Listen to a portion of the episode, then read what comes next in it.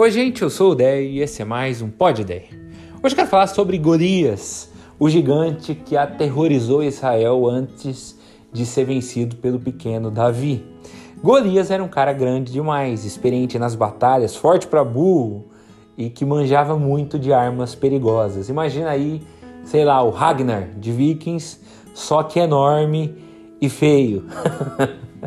Mas não é assim que Golias nasceu.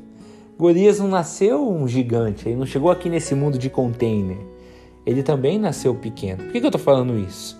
Porque assim como Golias nem sempre foi gigante perigoso, os nossos gigantes também não nascem assim, eles vão crescendo. Eles não aparecem do nada, eles vão ficando fortes sem que a gente perceba. O problema vem do nada, o gigante não. O problema é uma doença, um desemprego, a pandemia, isso vem do nada. Mas o gigante que nos ameaça de verdade é aquele que cresce em nós. É o gigante da falta de confiança em Deus, do medo, da crise de ansiedade, do medo da rejeição, a dificuldade de dormir, a raiva, o vício, a manipulação, o vitimismo, a necessidade de culpar as pessoas, a amargura, a crítica constante a pessoas perto de nós e de pessoas perto de nós. Esses são os gigantes que nos fazem infelizes que nos tiram a capacidade de lutar. Eu não sei se você já viu esses vídeos de gente que beija cachorro enorme de estimação na boca. O cachorro tem capacidade de destruir a pessoa, mas mesmo assim ela coloca o bebê dela para dormir em cima do cachorro. Por quê? Porque para essa pessoa esse cachorro não é uma ameaça, não é uma máquina mortífera, é o paçoquinha que cresceu aqui com, com a gente. Nada contra quem tem cachorro grande, tá? Eu conheço gente que tem, eu admiro. só tô querendo dizer que a gente percebe menos as ameaças quando elas crescem conosco. Então, cuidado, pensa nisso, pensa a respeito. Analise o que dia a dia tem crescido em você. Agora, como é que a gente derruba um gigante?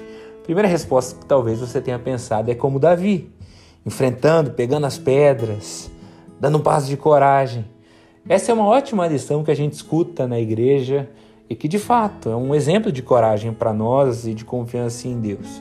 Porém, às vezes a gente precisa lembrar que talvez a gente não seja Davi nessa história. Talvez a gente seja o resto do exército de Israel, imóveis para lá da linha do medo e sem a capacidade de fazer alguma coisa, faltando autoconfiança e totalmente sem esperança. E é nesse momento que a gente precisa saber que nós temos o nosso matador de gigantes, o Messias, que inclusive era chamado de filho de Davi, Jesus. No Antigo Testamento, Davi é usado por Deus como uma figura messiânica que salva o povo, representando já o que seria Jesus para nós, já é Deus dando a letra sobre o rei que é eterno e que viria. Se Deus é por nós, quem será contra nós? E como disse o próprio Jesus, se o Filho vos libertar, verdadeiramente vocês serão livres. Então hoje eu também quero te convidar a isso, a pedir que Jesus derrube os seus gigantes por você. Talvez o lance seja a gente focar em Jesus e confiar nele e pedir ajuda e falar com Jesus sobre os nossos gigantes, grandes demais para nós, mas infinitamente pequenos para ele. Que Deus nos ajude sempre que Deus te abençoe, que nos abençoe. Tchau, tchau.